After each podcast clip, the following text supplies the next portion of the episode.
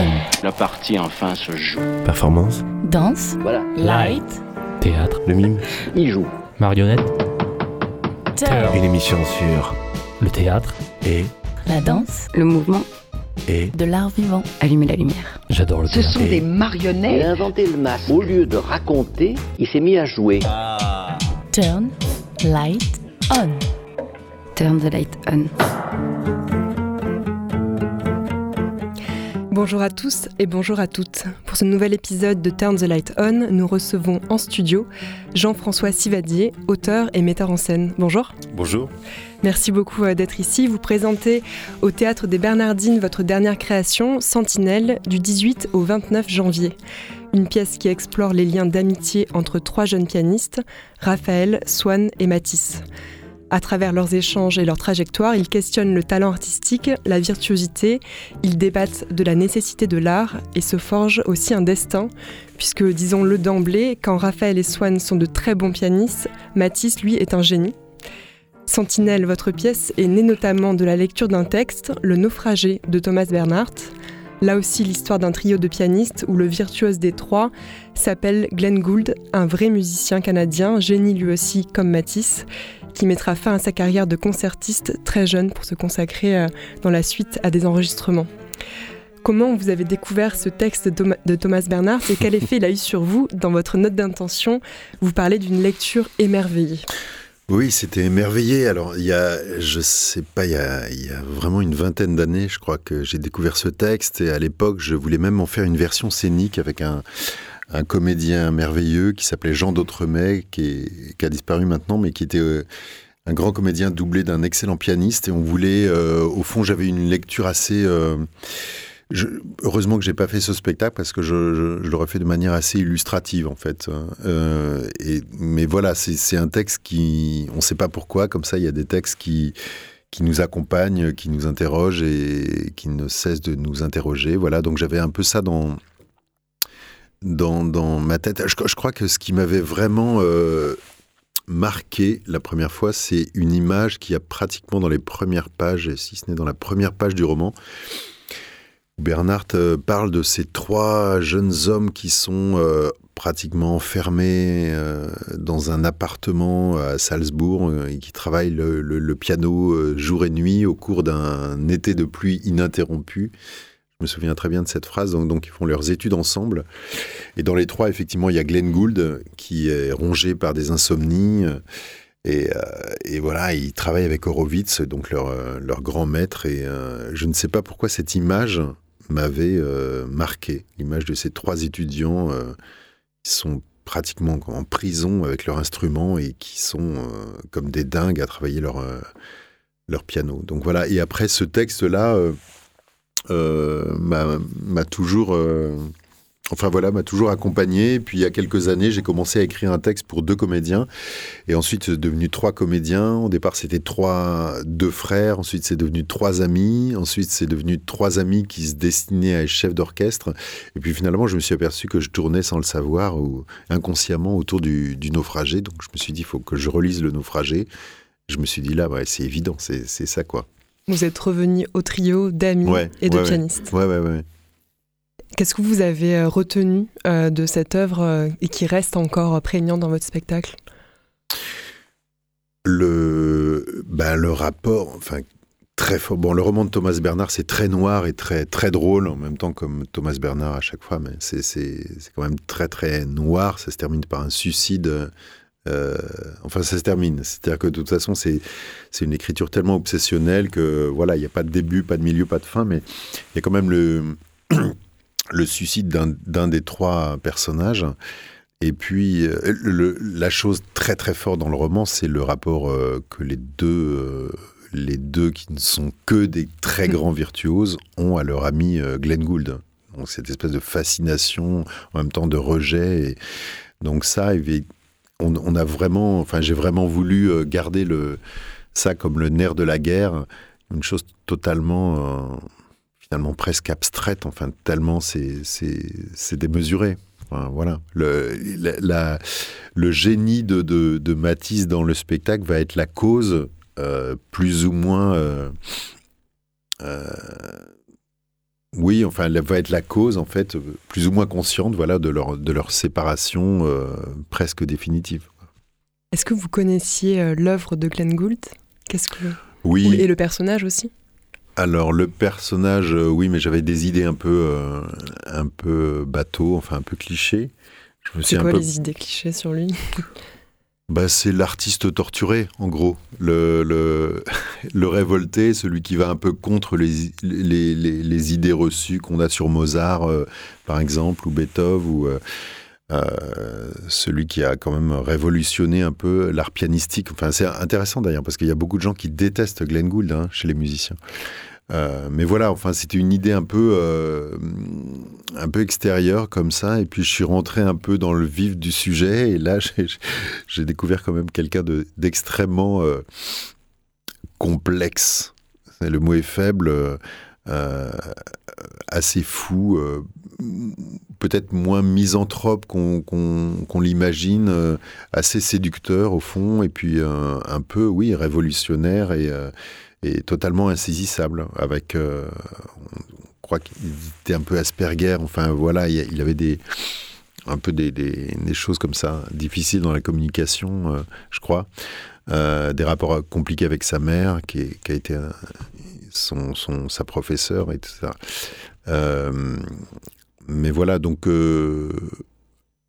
Donc euh, voilà, j'ai essayé de, avec vous les acteurs d'ailleurs. Hein, on s'est, on s'est- mais enfin, on voulait pas faire un portrait de Glenn Gould dans le spectacle. C'était, c'était vraiment un point de départ, un- une sorte de référence comme ça. Mais il y a un côté totalement fantasmatique dans cette figure de Matisse qu'on décrit comme un euh, génie absolu qui ferait que tout à coup on peut, on peut plus rien faire derrière. quoi.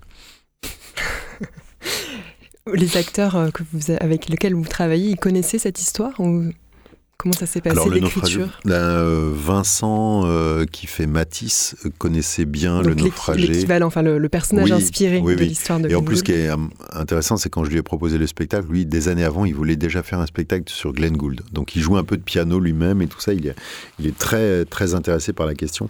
Les deux autres, beaucoup moins. En fait, ils ne, ne s'intéressaient pas spécialement à la question du piano de Glenn Gould et, ils, ont, ils sont rentrés comme moi dans le, euh, de manière assez passionnée dans le, dans le sujet, dans l'étude du personnage, dans, dans, c'est quoi la différence entre deux pianistes, euh, c'est enfin tout ce monde-là quoi, qui est évidemment un monde totalement euh, à part, hein, totalement qui peut être assez terrifiant. Hein, le l'univers des des grands pianistes virtuoses euh, solistes, euh, ça peut être très difficile à vivre, hein, je pense.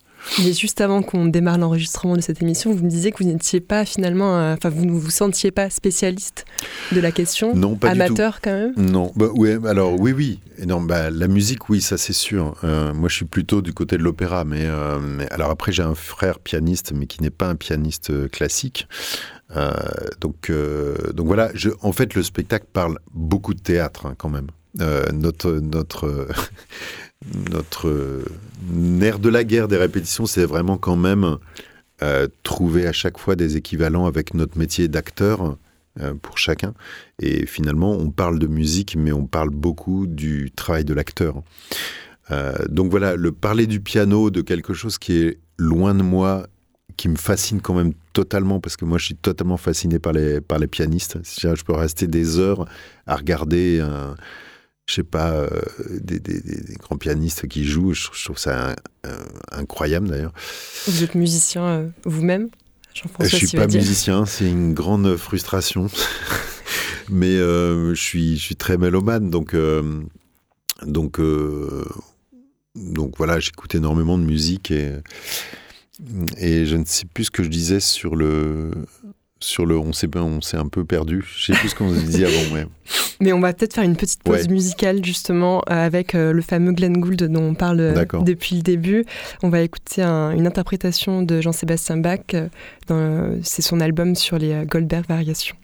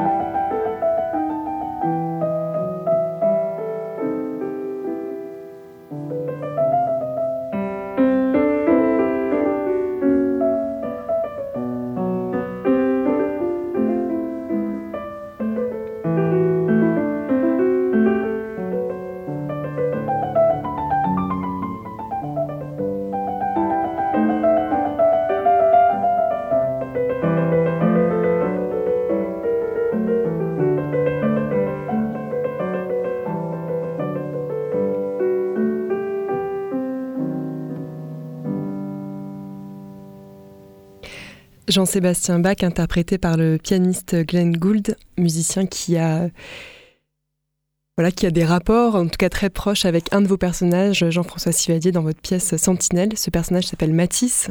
Il fait partie d'un trio d'amis et de pianistes.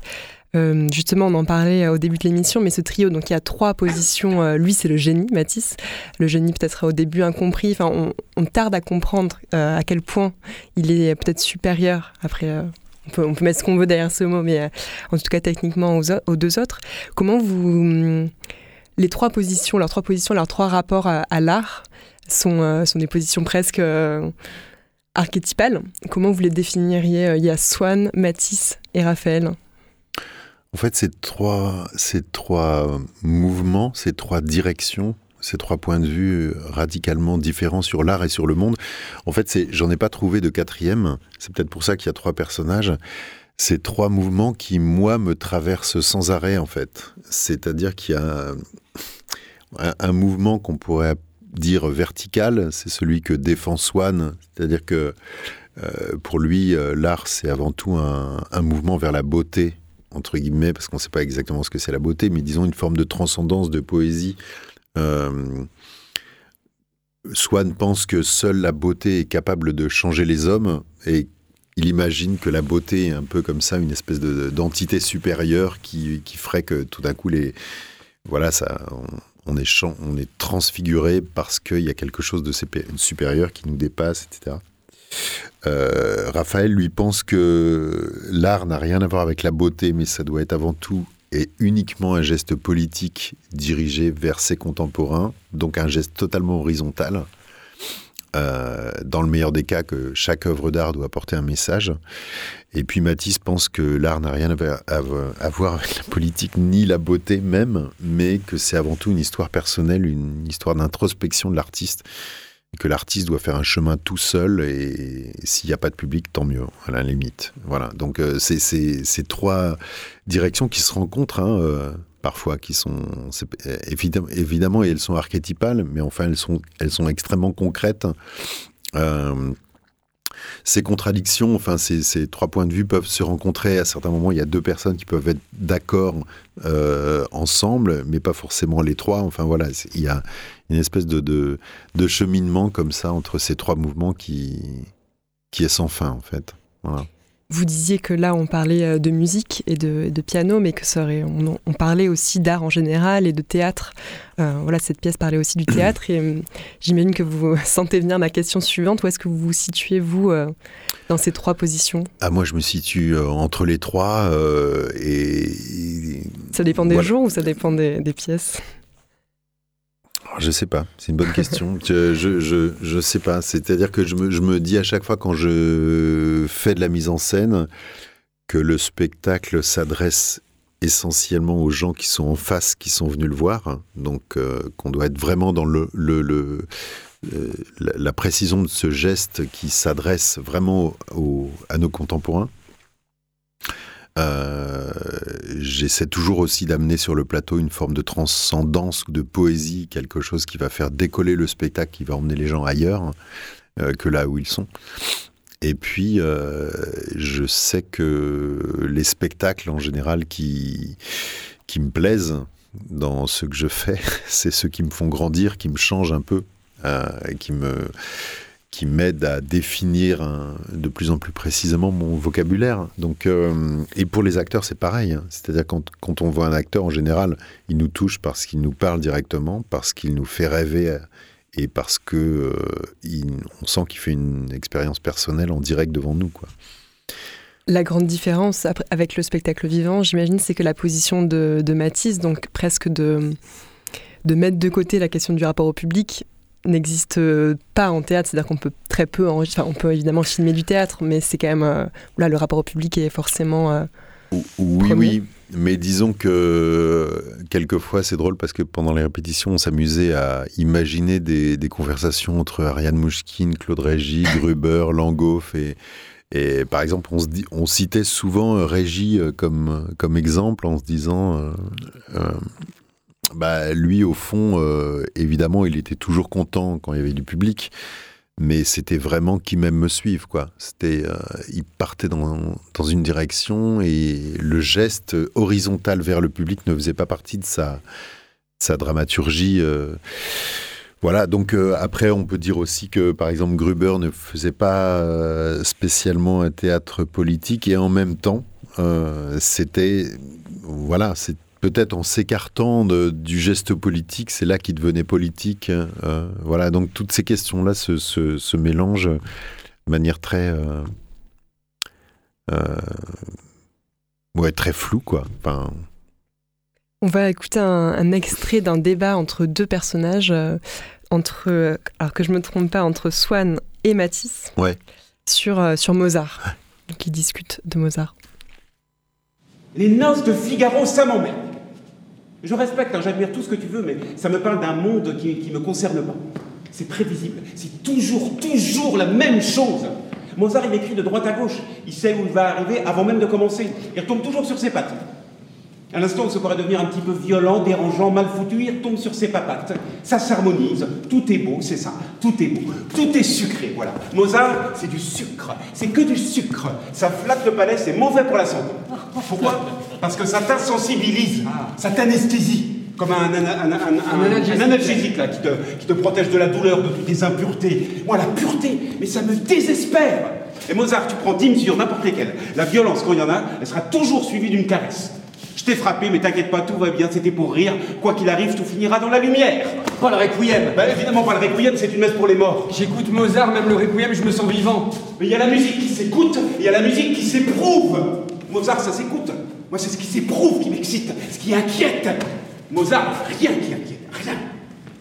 Je sais, hein, je sais que j'ai pas le droit de dire ça. Dire euh, je n'aime pas Mozart, c'est comme dire euh, je n'aime pas les, les enfants, les animaux, la nature. Tu passes tout de suite pour un malade mental. Ah oui, je te plains. C'est horrible. Détester Mozart, c'est comme détester la joie. Ah paf L'étiquette, il y avait longtemps. Mozart, c'est la Joie. Oui, la joie, je vois pas ce qui te dérange. Le bonheur, la sensualité, la fureur de vivre, j'appelle ça la joie. La joie pure. Pure. Je peux dire quelque chose. Une joie qui parle à un enfant de 10 ans autant qu'à un vieux prof de musicologie. Parce qu'il a une foi inaltérable en humanité, Mozart. C'est un amoureux de l'amour, c'est un amoureux du genre humain, c'est pour ça qu'il écrit. C'est pour aimer et pour être aimé, c'est pour ça qu'il disait c'est magnifique. Je cherche les notes qui s'aiment. Il y a des gens qui cherchent les notes, qui se haïssent, et ça, c'est magnifique. Donc Swann qui défend euh, Mozart et Matisse qui est plus euh, critique dans votre pièce Sentinelle, euh, Jean-François Sivadier. Cet extrait, qu'est-ce que vous en pourriez en dire? Cette recherche. C'est euh, parti d'une d'une interview de, de Glenn Gould justement qui parle de Mozart et qui est assez sévère. Et moi ça m'avait ah, moi qui suis un grand Mozartien. Enfin je suis pas je suis je suis surtout wagnérien en fait. Mais mais bon voilà j'a- j'adore Mozart. J'ai monté deux opéras de Mozart. Et je, je, je, je trouvais ça totalement fascinant qu'on puisse parler de Mozart de cette manière là trop sucré. oui, alors il disait pas ça, mais euh, il était beaucoup plus euh, bah, technique. Mais euh, Mais euh, je me suis dit, ah c'est totalement fascinant. Et, je me suis dit, je vais écrire, essayer, moi qui peux défendre Mozart euh, bec et ongle, je vais essayer de construire un discours anti-Mozart euh, totalement sincère. Et comment, euh, comment je peux écrire ça Donc, évidemment, c'est énormément de provocation hein, dans, dans, le- dans la position de, de Matisse. Mais ce qui est intéressant dans ces, dans ces querelles là, c'est que euh, au fond le sujet c'est pas tellement Mozart, c'est jusqu'où l'autre va pouvoir tenir, et qu'on se disait toujours ces, ces discussions là qui peuvent être totalement anecdotiques. En fait, ça pourrait être le début d'une rupture totale, définitive. C'est marrant, j'ai un, ami musicien, un grand musicien qui est venu voir le spectacle à Lyon et qui m'a dit, mais moi, à 10 ans, je me suis fâché avec mon père euh, à cause de Mozart parce que je lui ai dit que Mozart, j'aimais pas. Enfin, il avait pas 10 ans, il avait 15 ans, un truc comme ça. Et c'était un, un- il, il a, il a descendu Mozart euh, devant son père qui adorait Mozart et ça a été un sujet de querelle entre eux qui a duré très très longtemps et qui a donc vraiment voilà donc c'est comme euh, Est-ce que vous avez, vous, des goûts inavouables en théâtre? En théâtre euh, bon sûrement hein, comme tout le monde euh, pff, je non non je sais pas euh, faudrait que je réfléchisse un peu Mais euh, non, mais voilà, en tout cas, on s'est dit que c'est marrant, ces querelles entre des donc des jeunes artistes qui sont dans une école et qui qui cherchent eux-mêmes leur chemin euh, vers leur art. De ce genre de discussion, ça peut être euh, extrêmement. Moi, j'ai assisté dans dans les écoles à des discussions entre les, des étudiants de théâtre qui s'engueulent sur un spectacle parce qu'il y en a qui il y en a qui adorent, les autres qui détestent. Et même si c'est des gens très bien et très sympas et tout ça, euh, quand ça s'enflamme, ça, ça peut devenir très violent puisque ça, ça parle de leur à- rapport intime, profond à, à leur métier. Et, Mm. et voilà quoi. Dans la pièce, on, on l'a un peu dit, mais il y a cette question du, euh, du génie. Euh, C'est-à-dire que Matisse est un génie et qui et finit par écraser quand même ses deux, ses deux amis, qui euh, l'un quittera, quittera la musique. On, on l'apprend assez vite dans la, dans la pièce, c'est pour ça que je, je me permets de le dire. Euh, Qu'est-ce que euh, vous, vous y croyez au génie Est-ce que je me disais, est-ce que c'est euh, la musique J'ai l'impression que c'est un domaine où il y a particulièrement ce, ce terme-là. Est-ce que c'est spécifique à la musique selon vous ou à l'art? Bah, que vous en pensez? Mbappé, c'est un génie, hein, Oui. peut-être. Non, Zidane, euh, voilà. Non, mais je, je sais pas trop. euh. En tout cas, c'était im- important que. De toute façon, ces questions. Moi, je je sais pas trop. Moi, vraiment dans le spectacle, j'ai posé des questions comme ça et pour euh, proposer aux spectateurs d'y répondre intimement. En l'occurrence, c'était important qu'il y ait quelqu'un qui croit au génie sur le plateau et quelqu'un d'autre qui lui dit non, non, il n'y a pas de génie, il y a que des gens qui, travaillent. Mais dans le, en, fait, ce qui m'importait surtout euh, avec Matisse, c'est- comme la question de, de, Glenn Gould. C'est-à-dire, c'est- c'est surtout très étonnant, Glenn Gould. De, alors après, génie, pas génie, il y a des gens qui ont trouvé que c'était un génie, euh, mais euh, on avait le droit de trouver que c'était insupportable. Il y a des gens qui, c'est comme Maria Callas, euh, qui, voilà, qui n'avait pas une belle voix, c'est de notoriété publique. Et, et pourtant, c'était une espèce de cataclysme dans le, dans le milieu de l'opéra. Donc, c'est- c'est vraiment des. C'est comme des gens à part, des gens dont on a le droit de penser que ce qu'ils font, voilà, c'est hors norme, mais c'est pas forcément euh, justement génial. Enfin, voilà. C'est le- vraiment, c'est le trouver que quelqu'un est génial, c'est une, affaire personnelle, quoi. Enfin, je pense, j'en sais rien en fait. Vous- Mais c'est vrai que la question est posée, vous venez de le dire à l'instant, la question euh, est en, reste en suspens, hein, en tout cas à la fin de la pièce, et euh, vous parlez de chacun peut se forger euh, son avis. euh, les acteurs, enfin les comédiens Mm. sur scène, d'ailleurs, directement posent des questions au public Oui, à oui. plusieurs reprises. Parce qu'on voulait que le, le spectateur soit le quatrième protagoniste du spectacle, en fait, que ces conversations, cette conversation sans fin qui pourrait durer toute une vie, hein, ça pourrait être comme des trois personnes qui parlent ensemble toute une vie et qui se qui s'accouchent les uns les autres de leurs paroles comme ça, et, et, euh, on voulait que la pensée traverse. euh, euh, les spectateurs, c'est ce qui se passe en général même de façon assez ludique, puisqu'il y a des, il y a des gens qui disent qu'après après le spectacle, ils sont complètement déboussolés parce que pendant cinq minutes, ils sont d'accord avec l'un, avec Matisse, et puis deux secondes après, ils, sont d'accord avec Raphaël. Enfin, voilà, euh, que le ce qui est intéressant dans ce genre de conversation, c'est que tout le monde a euh, tout le monde a raison et que voilà qu'il n'y a aucune objectivité possible dans le domaine euh, et que voilà ça pourrait durer éternellement. Je vous propose une deuxième pause musicale. On va écouter Shostakovich, un, extrait que l'on entend dans votre spectacle, euh, ici interprété par Annette Bus. C'est le prélude numéro 9 en mi majeur. Presto.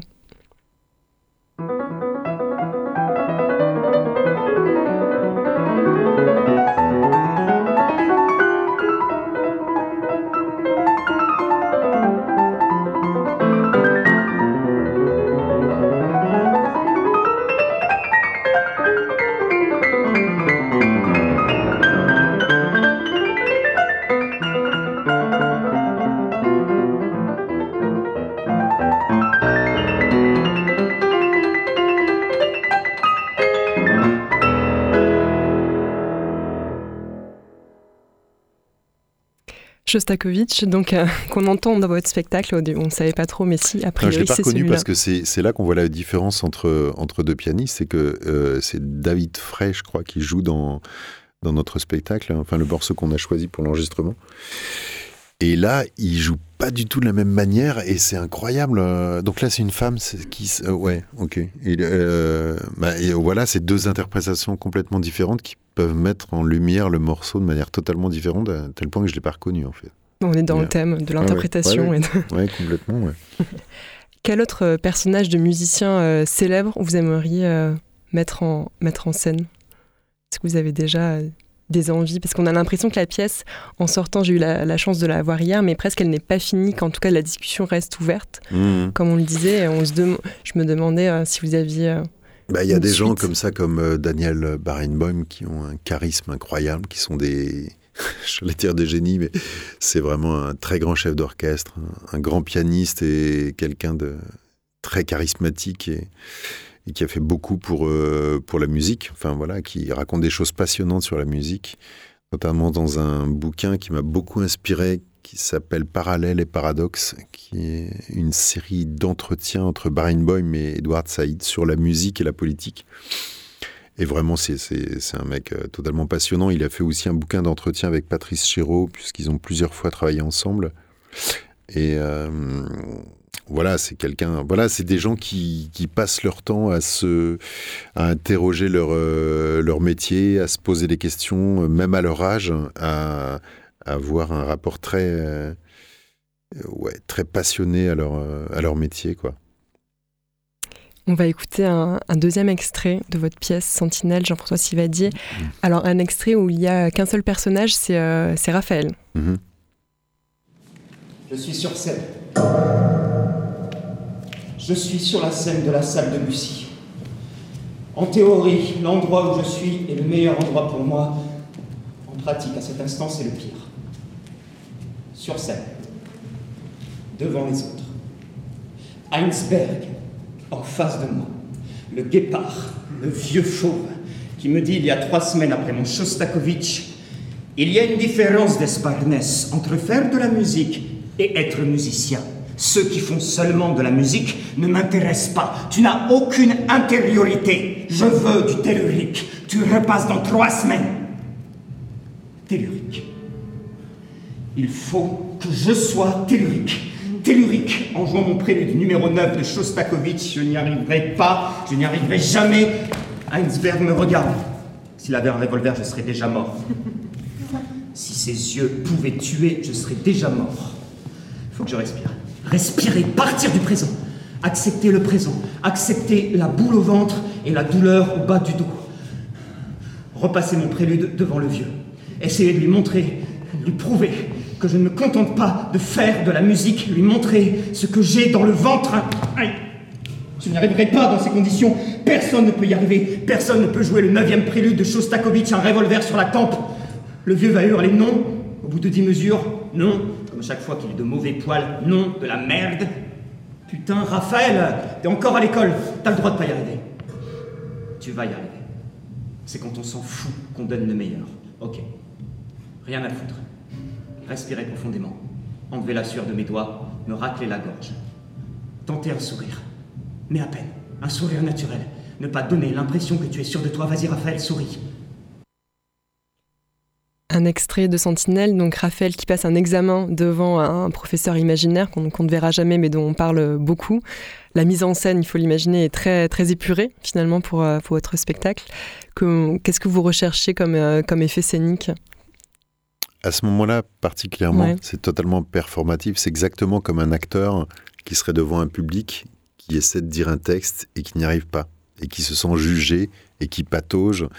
Euh, qui fait de la merde, comme dit son prof, et qui euh, voilà. Donc ça, tous les acteurs ont vécu ça dans n'importe quel cours, mais aussi en public. Tout à coup, on fait une représentation et et, c'est une catastrophe et on sent que le public nous écoute pas du tout et voilà tous les musiciens ont vécu aussi cette chose là donc c'est vraiment une alors peut-être pas les écrivains puisque quand on est écrivain on est on est tout seul on est euh, c'est vraiment un métier de solitude et on peut rater, on peut, personne nous regarde, même quand on peint ou, euh, mais par exemple même quand on est danseur, quand on fait un, quand on est dans un spectacle vivant, l'épreuve, l'expérience en direct devant un public, ça peut être parfois absolument terrifiant. Donc là, c'est vraiment le le sujet de ce texte, c'est euh, quelqu'un qui rate, qui ne cesse de rater et, et qui tombe dans un gouffre, quoi. Quel rapport vous, vous avez eu à l'apprentissage euh, du métier?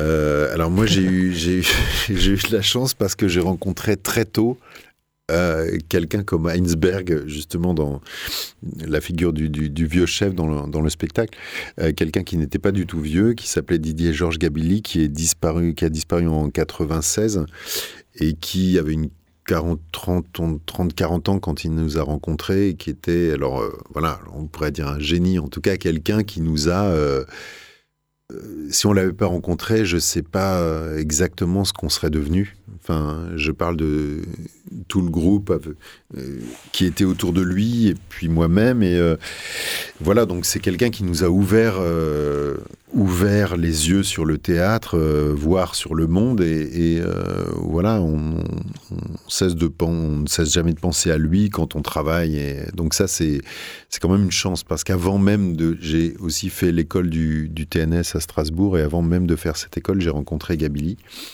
Et donc j'avais déjà, euh, j'avais déjà ce, ce voilà, j'allais dire la figure du maître, c'est un peu compliqué, mais c'était quand même comme une espèce de, une sorte de maître, quoi. Voilà.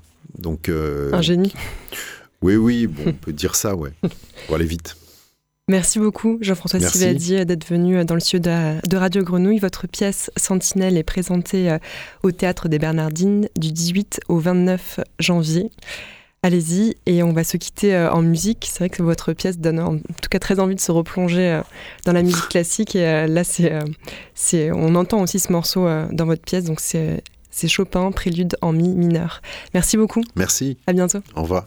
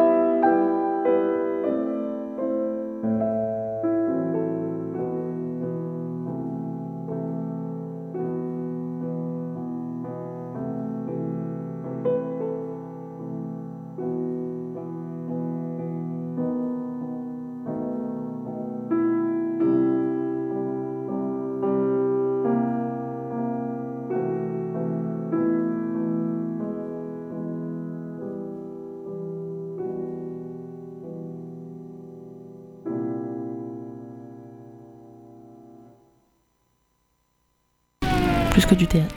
Off, La partie enfin se joue. Performance danse, Voilà. light, Théâtre Le mime Il joue.